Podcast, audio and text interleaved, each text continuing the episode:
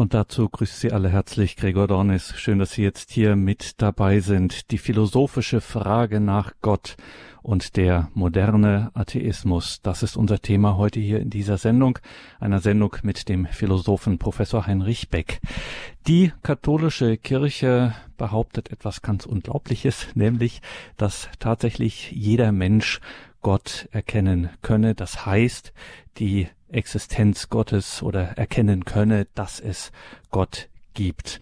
Und da würden nicht nur viele, viele Christen anderer Konfessionen äh, widersprechen. Das haben sie auch gemacht, prominent und vehement. Natürlich würden auch moderne Atheisten da ganz entschlossen widersprechen.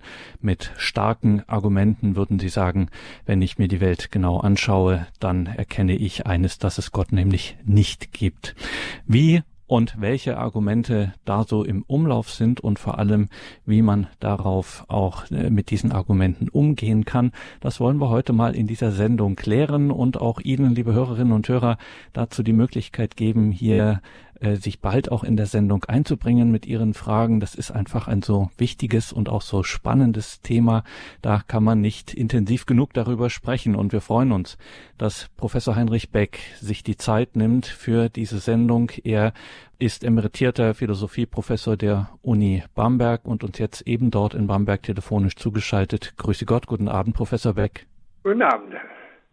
Liebe Hörerinnen und Hörer, Heinrich. Beck, wie gesagt, emeritierter Philosophieprofessor der Uni Bamberg, unzählige Titular- und Ehrenprofessuren hat er weltweit, unter anderem in Salzburg, Madrid, Buenos Aires. Er gehört zur Europäischen Akademie der Wissenschaften und Künsten, zur Königlichen Spanischen Akademie der Wissenschaften, ist vielfach geehrt worden. Seine Arbeiten zum Thema interkultureller Dialog sind weltweit viel beachtet worden und er ist auch ein Experte für dieses Thema, was man dann zum Beispiel natürliche Theologie nennt, philosophische Gotteserkenntnis. Das ist eines seiner großen Lebensthemen von Anbeginn seiner akademischen Laufbahn. Insofern ist er gerade für unsere Frage hier, die philosophische Frage nach Gott und der moderne Atheismus, ist er ein Experte. Und jetzt bin ich auch schon ruhig und gebe erstmal, bevor wir dann hier ins Gespräch kommen, auch mit Ihnen, liebe Hörerinnen und Hörer, gebe ich zunächst Professor Beck das Wort für einen kleinen Impuls, dass er uns mal einführt in diese ganze Problematik, die philosophische Frage nach Gott und der moderne Atheismus. Professor Beck. Ja, vielen Dank. Zuerst möchte ich Ihnen, Herr Dornis, Redakteur von Radio Horeb, herzlich danken für Ihre Einladung zu diesem Abend und die Vorstellung meiner Person und meiner Arbeit. Und so dann danke ich Ihnen, meine Hörerinnen und Hörer, für Ihr Interesse am Thema und für Ihre Teilnahme. Es steht uns heute Abend also eine freie Diskussionsstunde bevor zu dem Thema, wie schon erwähnt, die philosophische Frage nach Gott und der moderne Atheismus.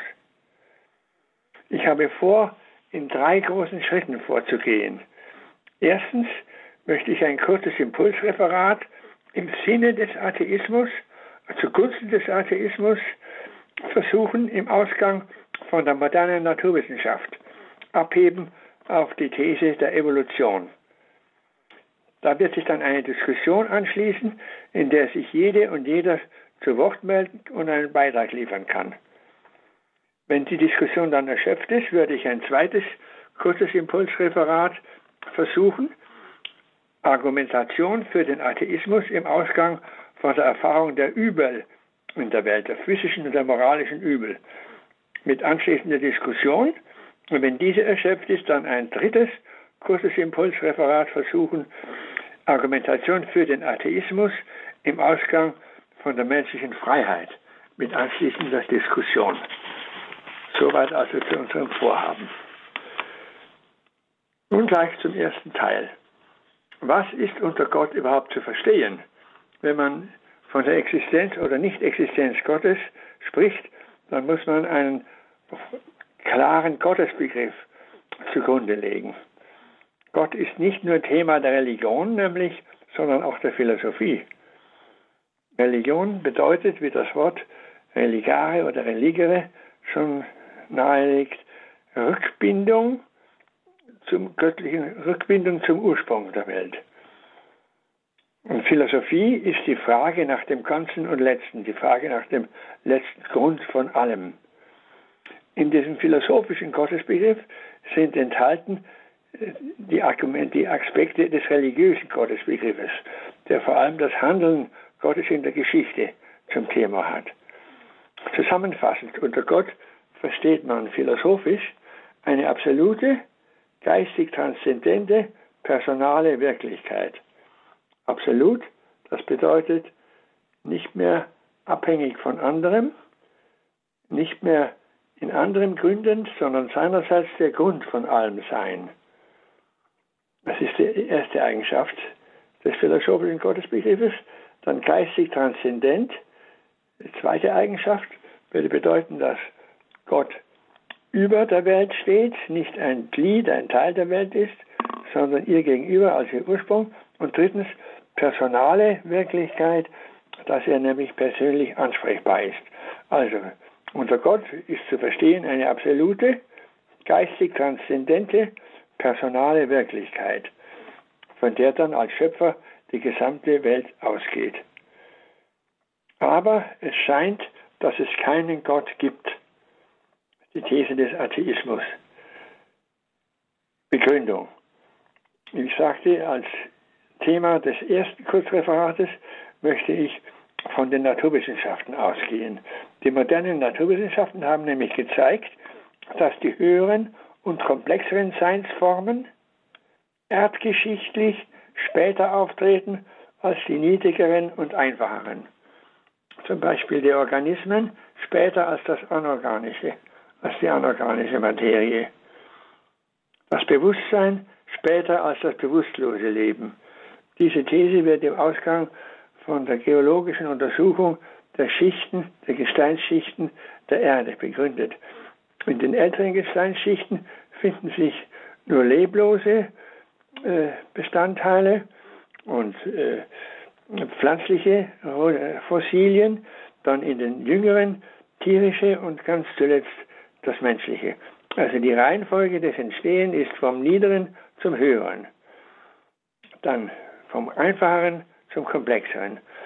Dann äh, zweite These, die Naturwissenschaften sagen, dass die höheren Formen immer dann entstehen, wenn sich in den vorausgehenden niederen Seinsformen Verhältnisse bilden, die den Aufstieg in eine höhere Seinsform veranlassen.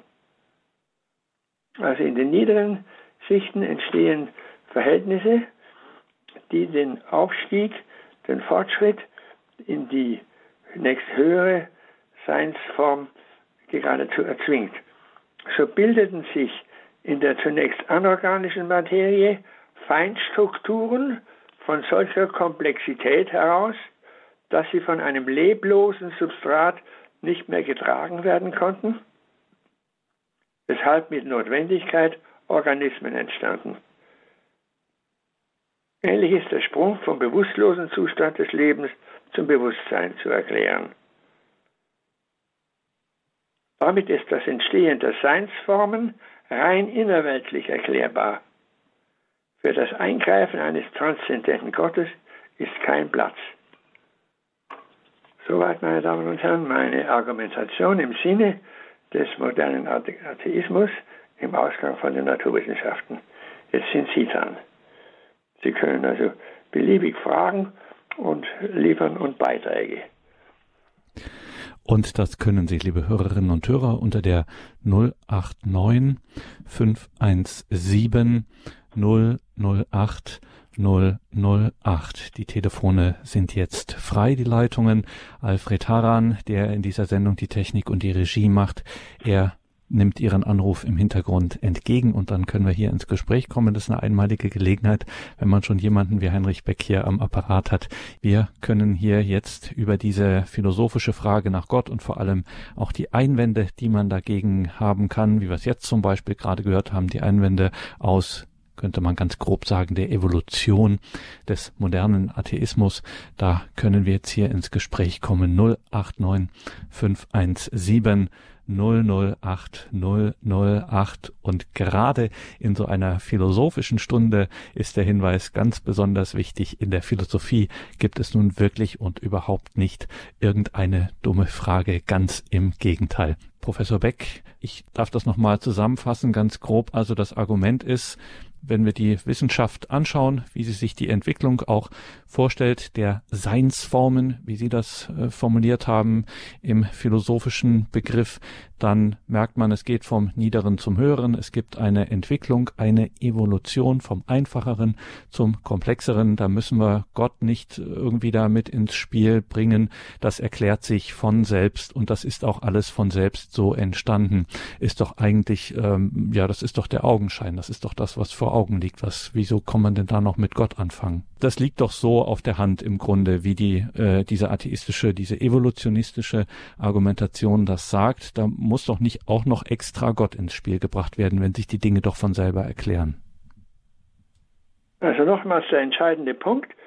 Es bilden sich in der zunächst anorganischen Materie Feinstrukturen von solcher Komplexität heraus, dass sie von einem leblosen Substrat, also von der anorganischen Materie, nicht mehr getragen werden konnten. Weshalb mit Notwendigkeit Organismen entstanden.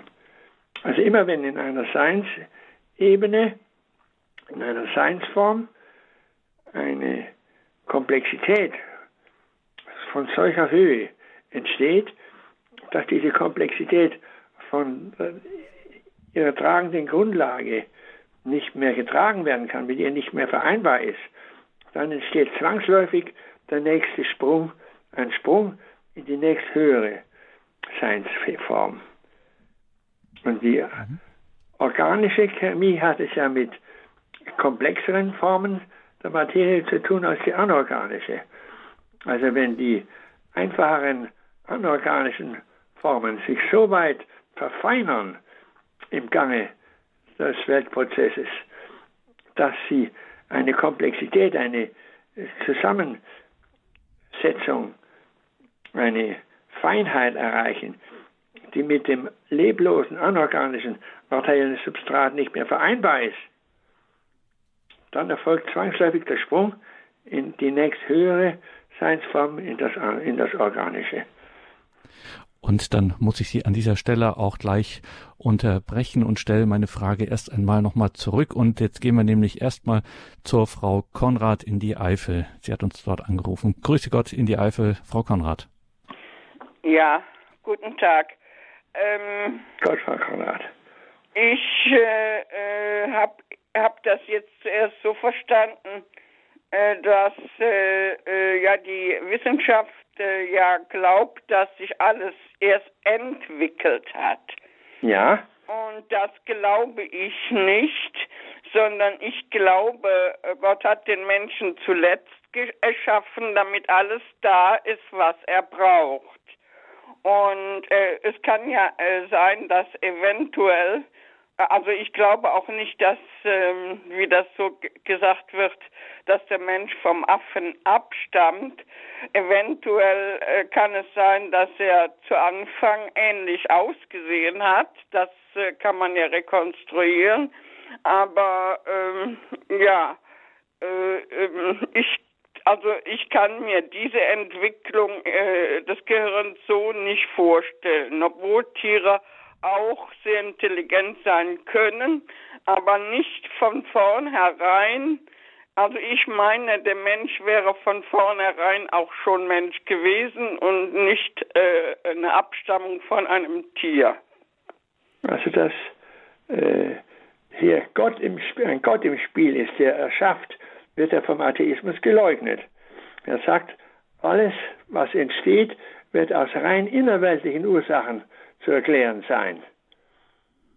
Eine rein innerweltliche Kausalität determiniert den Weltprozess, determiniert die Evolution. So ist für das Eingreifen eines transzendenten Gottes gar kein Platz.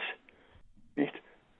Das Entstehen der Pflanze zum Beispiel mit vegetativen Funktionen des Wachstums, der Atmung und so weiter ist determiniert durch eine entsprechende Entfaltung der bis dahin bis zum Status der Pflanze leblosen Materie. Also alles wird von unten her determiniert, von unten her verursacht. Von oben her, von einem Schöpfer her, ist ein Eingriff gar nicht möglich.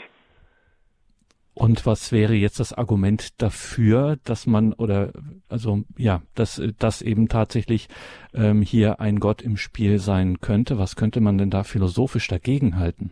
Demgegenüber wäre zu bedenken, dass die Frage, wann und unter welchen Bedingungen etwas Neues entsteht, nämlich dann, wenn es nicht mehr vereinbar ist mit seiner Grundlage, diese Frage, wann etwas entsteht, unter welchen Bedingungen etwas entsteht, ist nicht zu verwechseln mit der Frage, woher das Neue dabei kommt. Also, wenn ich äh, sagen kann, naturwissenschaftlich, das Bewusstsein, das hier mit sinnlichem Bewusstsein zum Beispiel, muss dann entstehen, wenn die Materie nicht mehr bewusstlos bleiben kann, weil Widersprüche zwischen der feinen Struktur eines äh, der bis dahin bewusstlosen Materie entstehen, dann ist immer noch nicht die Frage gestellt, geschweige denn geklärt, woher das Neue, woher das Bewusstsein kommt. Es kann ja nicht daher kommen, wo es noch gar nicht ist. Das Leben kann nicht aus dem Leblosen, das Bewusstsein nicht aus dem Bewusstlosen kommen. Interessanter Gedanke. Da werden wir auf jeden Fall an diesem Ball dranbleiben. Zunächst mal danke, Frau Konrad, für Ihren Anruf. Wir gehen weiter nach Heusweiler, wenn ich das richtig lese, zum Herrn Leinenbach. Guten Abend. Ja, schönen guten Abend. Genau in diese Richtung wäre jetzt meine Frage auch gegangen. Ähm, Herr Professor, wie erklären Sie sich denn, ich kenne mich jetzt in der Biologie jetzt auch nicht so aus, diesen Sprung von dem anorganischen zu dem organischen Organismen? Oder dann noch viel, viel weiter gedacht, dass Sie auch schon gesagt haben, dieser Sprung, wie ist die Entwicklung des Bewusstseins entstanden?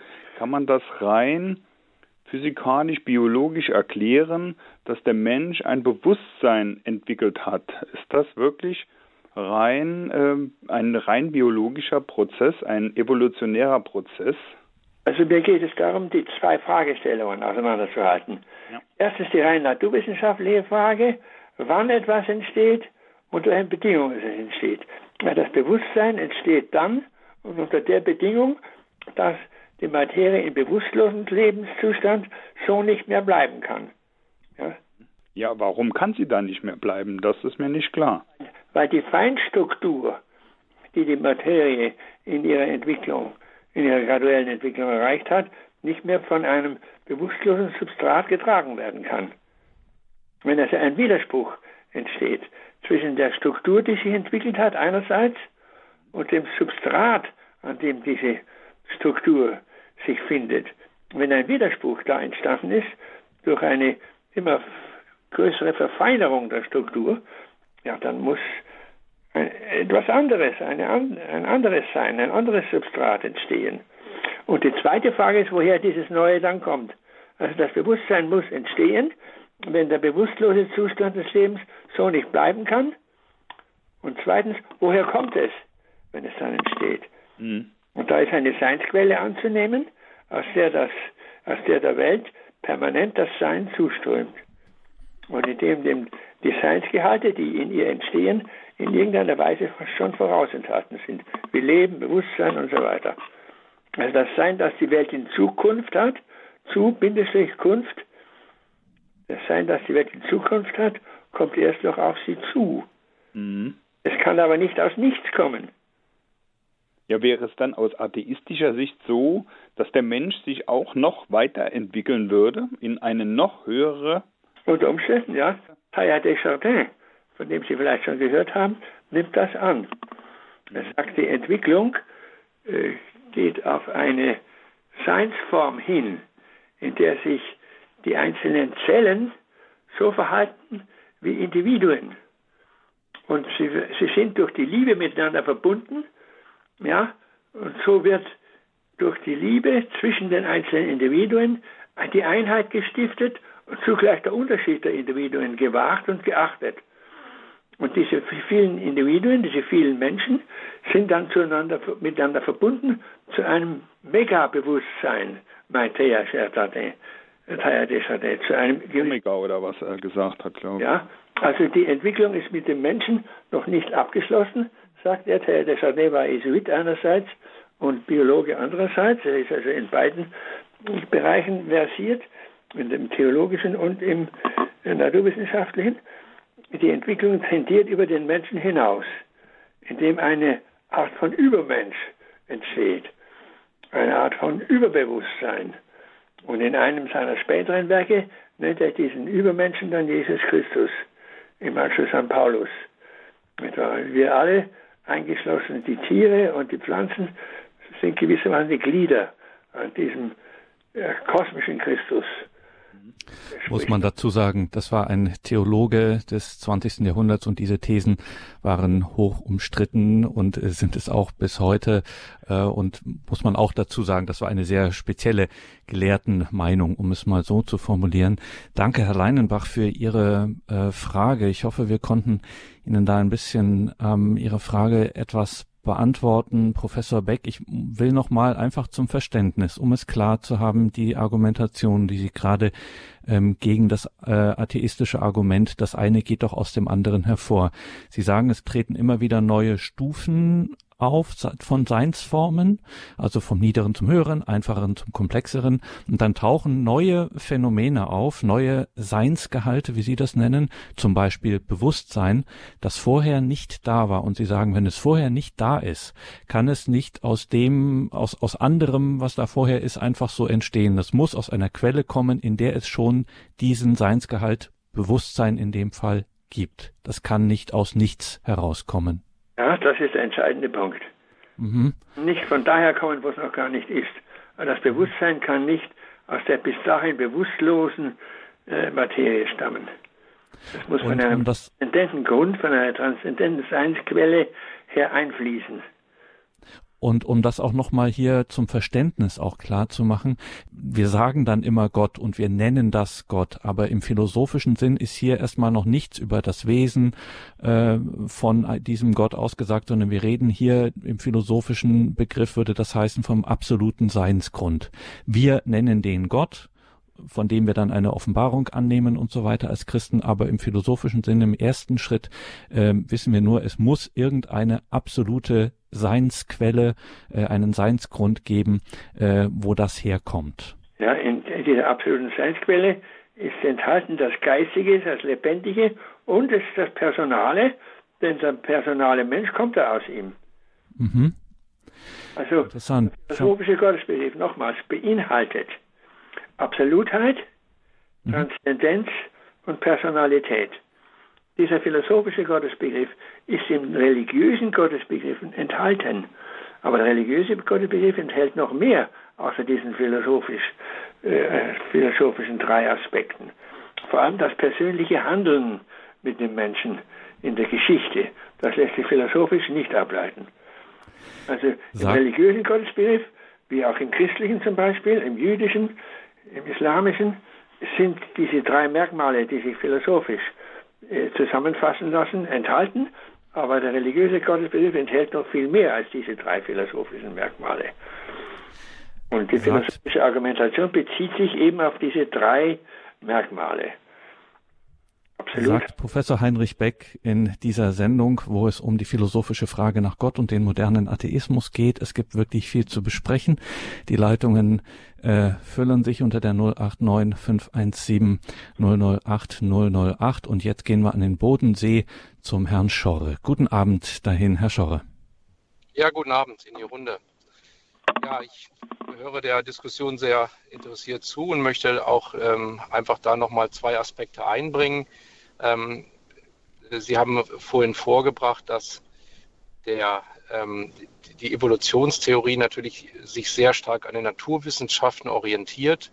In der Hinsicht ähm, möchte ich aber einfach auch nochmal darauf hinweisen, dass es doch äh, gewaltige Diskrepanzen gibt mit der klassischen Naturwissenschaft ähm, im Hinblick auf die äh, Evolutionstheorie und ich möchte eigentlich mal die These in den Raum stellen, genauso wenig wie ich einen Gottesbeweis antreten kann als gläubiger Mensch, kann ich auch einen Beweis der Evolution in dem Sinne antreten, wie wir das in der Naturwissenschaft annehmen. Ich denke, wir stimmen darin überein, dass naturwissenschaftlich ein, ähm, ein reproduzierbares äh, Ergebnis immer wiederholt werden muss, um als gültig anerkannt zu werden. Und das ist im Hinblick auf die Evolution nicht möglich. Und das Zweite ist natürlich, dass wir auch feststellen müssen, dass im Hinblick auf diese Annahme, dass sich die Dinge zu, einem, zu einer höheren Ordnung entwickeln, dass dies diametral dem zweiten Satz der Thermodynamik entgegensteht. Ja, um das mal einfach auszudrücken, ähm, der zweite Satz der Thermodynamik sagt letztendlich, dass sich alles auf einen Zustand niederer Ordnung oder geringerer Energie zubewegt. Und äh, wir alle haben schon in unserem Leben beobachtet, dass sich das Zimmer nun mal nicht von selber aufräumt und ähm, letztendlich die Dinge sich in unserem ganz normalen Alltag nicht auf einen Zustand höherer Ordnung bewegen. Das ist sicherlich ein grundsätzliches Problem. Ja, also dass sich alles auf den Ausgleich hinbewegt, also der dann ein niedrigerer Zustand wäre, das ist zwar richtig, sagt die Evolutionstheorie, die dann zum Ausgang des Atheismus äh, gemacht wird. Aber innerhalb dieser Gesamtbewegung, auch den Ausgleich, finden sich vielfach Bewegungen zum, zur Ungleichheit, die dann gewissermaßen die geodätische Linie zum äh, äh, Ausgleich sind. Also der Unausgleich, die, die, die Differenz, die dann in den höheren Seinsformen sich manifestiert, ist in gewisser Weise der notwendige Schritt, um eine allgemeinere Ausgleichssituation zu schaffen. Geodätische Linie, das kann ich kurz erklären, wenn ich äh, vor einem Berg stehe und zum anderen Ende des Berges kommen will, aber den Berg nicht äh, hinaufklettern will, dann muss ich um den Berg herumgehen. Das wäre ein längerer Weg, aber der einzig mögliche Weg oder der leichtere Weg. Und so ähnlich kann ich zum Ausgleich aller Seinsformen äh, nur kommen, indem ich im Detail an vielen Stellen einen Ungleichheitszustand herbeiführe.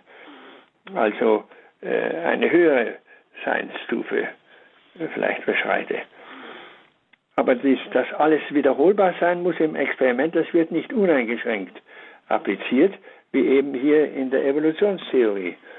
Etwa, äh, da ist also entscheidend äh, die, Geolog die geologische Feststellung, dass in den älteren Gesteinsschichten in, ja, nur anorganische äh, Rudimente sich finden, in den jüngeren dann die, das, die pflanzlichen, noch später noch jüngere, dann Fossilien, die auf das Tier hinweisen und erst in den letzten Gesteinsschichten Fossilien, die auf den Menschen hinweisen. Also erdgeschichtlich ist eine Folge vom Niederen zum Höheren festzustellen.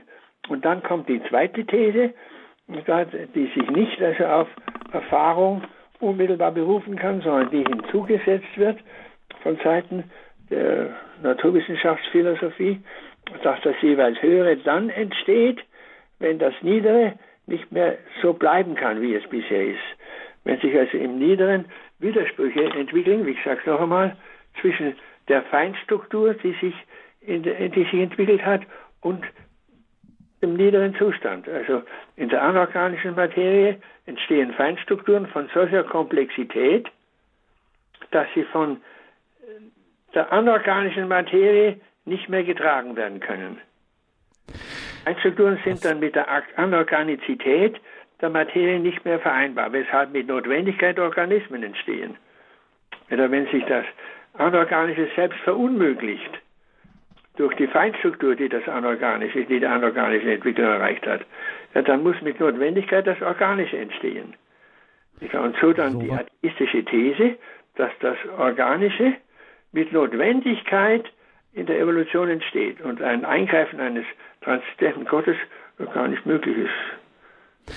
Und dagegen, wie gesagt, haben Sie philosophische Argumentationen vorgebracht und da müssen wir auch auf die philosophischen Argumente jetzt ähm, auch intensiver eingehen. Also nochmal, Professor Beck, dass wir das nochmal genau klären. Also man kann nicht sagen, dass das Organische aus dem Anorganischen besteht. Mhm. Es kann nicht von daher kommen, wo es noch gar nicht ist. Das Organische kann nicht aus dem Anorganischen kommen, in, dem, in, in welchem es noch gar nicht enthalten ist. So, das als eine transzendente Ursache notwendigerweise anzunehmen ist. Aber Wie? die Frage, wann entsteht, unter welchen Bedingungen entsteht das Organische, das ist, die, das ist eine naturwissenschaftliche Frage. Nicht die Frage, woher kommt es, wenn es entsteht, sondern wann entsteht es, unter welchen Bedingungen entsteht es. Nämlich dann, wenn ein gewisser Widerspruch im, im, im anorganischen Zustand der Materie entstanden ist, sodass der anorganische Zustand nicht mehr bleiben kann weil er in sich selbst äh, zerfällt, sich widerspricht. Wieso braucht es. So so ist das der Weg, um, um das noch zu sagen. Der Weg zur größeren Entropie, zum größeren Ausgleich. Notwendigerweise in Zwischenschritten ektropischer Art. Es muss also eine Differenzierung entstehen, ja, um weiterhin das Undifferenzierte anstreben zu können. Das ist die These. Und jetzt der Philosoph, der einen philosophischen Gottesbegriff bejaht, wie Sie, Professor Beck. Ähm, Sie sagen jetzt, es braucht, wenn wir jetzt zum Beispiel mal das Stichwort Leben nehmen, wo Sie sagen, das Leben kann nicht aus etwas Unbelebtem äh, einfach so hervorgehen, sondern hier muss ich äh, notwendig eine transzendente Ursache annehmen. Also das, was wir dann am Ende des Tages äh, dann Gott nennen. Aber äh, ganz unvoreingenommen eine transzendente Ursache, ähm, einen absoluten Seinsgrund, wie auch gesagt wird. Warum muss das denn transzendent sein? Warum muss das absolut sein und selber keinen, äh, selber ohne eigene Verursachung Grund oder wie auch immer sein? Das ist ein zweiter Aspekt, ob es selber eine Verursachung hat. Also wesentlich ist, dass es verschieden ist von, von der Materie, die bis dahin entstanden ist. Mhm. Und die, in, die bis dahin also eine Entwicklung genommen hat. Es ist etwas qualitativ Neues.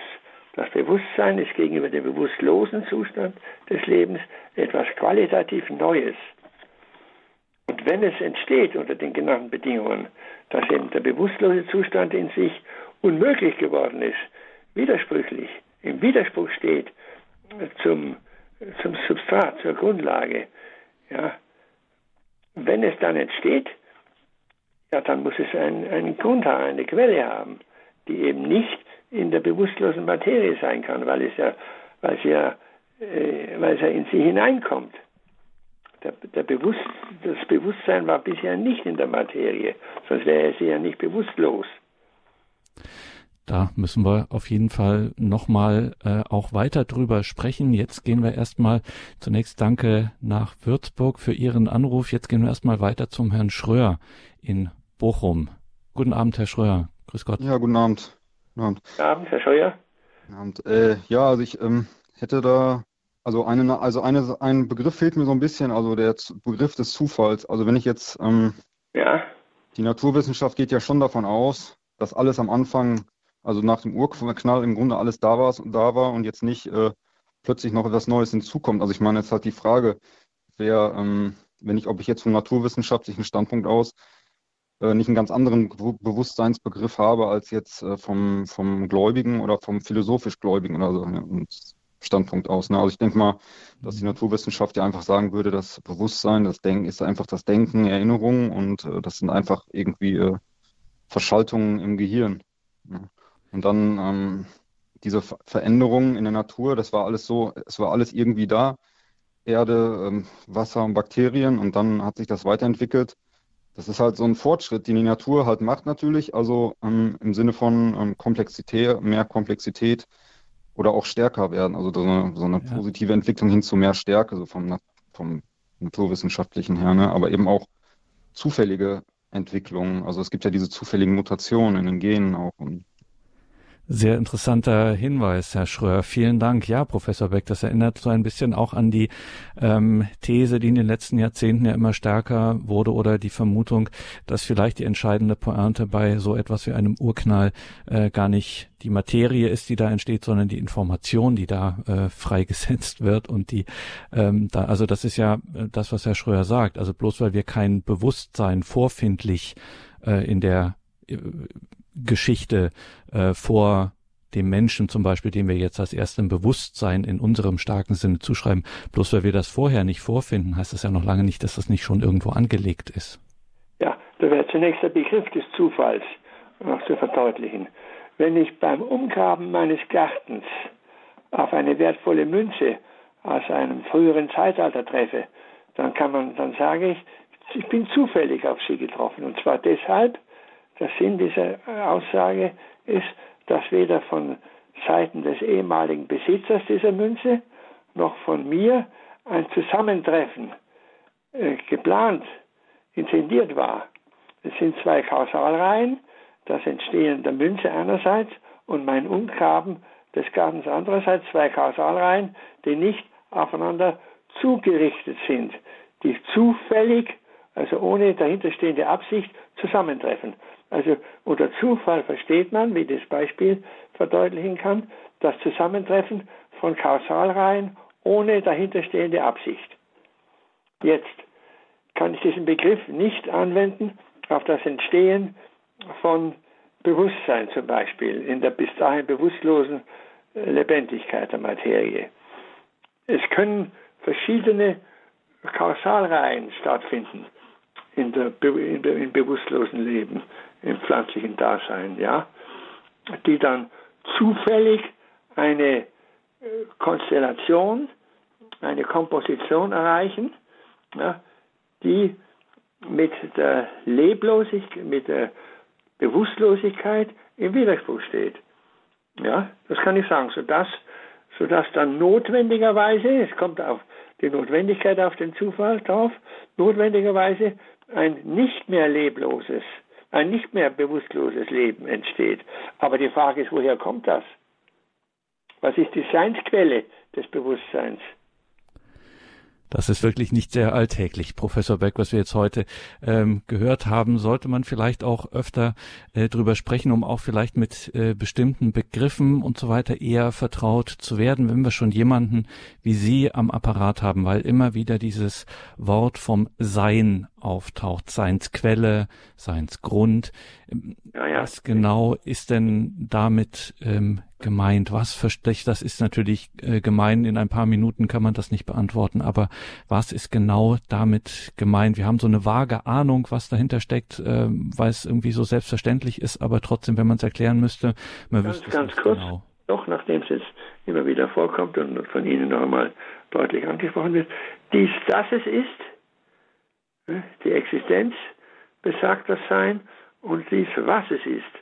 Zum Beispiel der Mensch, was ist er? Ja, ein körperliches Seiendes, das auch geistiges Bewusstsein hat. Und ist er überhaupt? Das ist dann die Existenz. Das, das Überhauptsein des Menschen hat er gemein mit dem Überhauptsein der Pflanze. Das Sein, der mag noch so verschieden sein, in dem, was es ist. Es kommt doch alles darin überein, was es überhaupt ist. Also dass im Sein alles übereinkommt, in, in der Hinsicht, dass es überhaupt ist, und sich alles unterscheidet, in dem, was es ist und wie es ist. Unterscheiden sich die verschiedenen Individuen und die verschiedenen Seinsformen. Also der Begriff des Seins umfasst diese beiden Aspekte. Dass etwas ist und was es ist. Dann schauen wir noch ganz schnell zum Ausklang der Sendung, was Diakon Bernhard zu sagen hat. Der hat uns aus der Nähe von Augsburg angerufen. Guten Abend, Diakon Bernhard. Ja, guten Abend zusammen. Ich habe eine Bemerkung noch zu diesem ganzen Thema. Es, bei Evolution, da spricht man immer von dieser Entwicklung nach höherem und ich stelle fest, unsere Natur, ob es das, die Pflanzen, die Tiere und auch der Mensch, in seiner Vollkommenheit und in seiner Schönheit. Und wenn ich das betrachte, dann äh, habe ich Schwierigkeiten, das aus der Sicht der Entwicklung zu betrachten. Denn letztendlich, egal welchen Käfer und welchen Schmetterling und welche Tierart ich anschaue, da ist nichts Unvollkommenes. Das ist alles in sich vollkommen und staunenswert. Und ja, ja. ist äh, in diesem Begriff von Evolution passt das nicht rein. Da, da finde ich keine Übereinstimmung. Ja, ja, da haben Sie sehr recht. Der Begriff Entwicklung ist missverständlich. Man könnte, man könnte so vorstellen, dass etwas sich weiter differenziert hat, dass also die leblose Materie sich weiter steigert und dann allmählich als nächster Steigerungsgrad das Leben erreicht. Und das Leben entwickelt sich weiter, entwickelt sich aus, ja, und dann kommt das Bewusstsein heraus und das wickelt sich noch weiter aus und dann kommt sie, der menschliche Geist raus. So ist es nicht. Sondern es entsteht immer wieder etwas Neues, das sich nicht durch Auswicklung, durch weitere Differenzierung des Alten herstellt, sondern in der Entwicklung, ja, in der Ausdifferenzierung des Alten entsteht allmählich ein Grad von Sein, ein Spannungszustand äh, im Sein, der eine Widersprüchlichkeit ausdrückt, ja, zwischen dem Grad der Entwicklung einerseits und dem, was sich da entwickelt hat. Also eine Widersprüchlichkeit zwischen der Feinstruktur, um es nochmal zu sagen, der anorganischen Materie und der Anorganizität dieser Materie. Wenn dieser Widerspruch entsteht, ja, durch graduelle Steigerung, ja, ja, dann muss die Anorganizität aufhören und sich das Organische einstellen. Aber woher kommt es dabei? Es kann nicht aus dem Anorganischen kommen, weil es in ihm ja gar nicht enthalten war. Und so ist, das ist die, die Richtung auf, auf Gott. Ja, es ist also eine Seinsquelle notwendig, aus der das Sein des jeweils Neuen herausströmt, ja, ständig. Und das betrifft den Zustand der Welt überhaupt. Das, äh, das Sein, das die Welt in Zukunft hat, kommt erst noch auf sich zu. Auf sie zu, aus nichts kann es nicht kommen. Ja, und es umfasst ja dann die Energie, nicht die Lebendigkeit, das Bewusstsein und das Personale. Und da sind wir beim philosophischen Gottesbegriff. Sagt Heinrich Beck, emeritierter Philosophieprofessor der Uni Bamberg, heute hier in dieser Sendung, wo wir tatsächlich sehr anspruchsvoll und philosophisch mal unterwegs waren, muss auch mal sein. Ähm, Professor Beck, vielen Dank für heute und alles Gute nach Bamberg. Danke, dass Sie sich den Fragen gestellt haben und sich die Zeit genommen haben. Auf Wiederhören, Professor Beck. Vielen Dank. Jetzt sind wir zum zweiten und dritten Aspekt gar nicht mehr gekommen. Zum Atheismus, soweit er sich aus der Erfahrung des Übels begründet und zum Atheismus, soweit er aus der menschlichen Erfahrung herkommt. Aber die Diskussion zum ersten Punkt war so ausgedehnt und so erschöpfend, dass es des Übergangs zum zweiten und dritten Punkt gar nicht mehr bedarf. bedarf. Ich bedanke mich für Ihre Fragen und für Ihre Diskussionsbeiträge. Danke Ihnen, liebe Hörerinnen und Hörer, dass Sie hier mit dabei waren. Wie gesagt, heute etwas schwere philosophische Kost, aber das muss ausnahmsweise auch mal sein. Danke ähm, dass Sie hier mit dabei waren, sich hier auch so rege eingebracht haben. Zum Schluss noch ein Hinweis. Schauen Sie unbedingt in die Details zu dieser Sendung im Tagesprogramm auf horeb.org. Dort finden Sie einen Hinweis auf die jüngste Veröffentlichung von Heinrich Beck, nämlich das Buch Das Prinzip Liebe. Alle Details dazu in den ähm, alle Infos dazu in den Details zu dieser Sendung und natürlich weiß auf Nachfrage auch unser Hörerservice darüber Bescheid. Danke an Alfred Haran in der Technik und der Regie. Er begleitet Sie nun weiter hier durch das Programm. Um 21.30 Uhr folgt die Reihe Nachgehört. Mein Name ist Gregor Dornes. Ich wünsche Ihnen allen einen gesegneten Abend und eine behütete Nacht.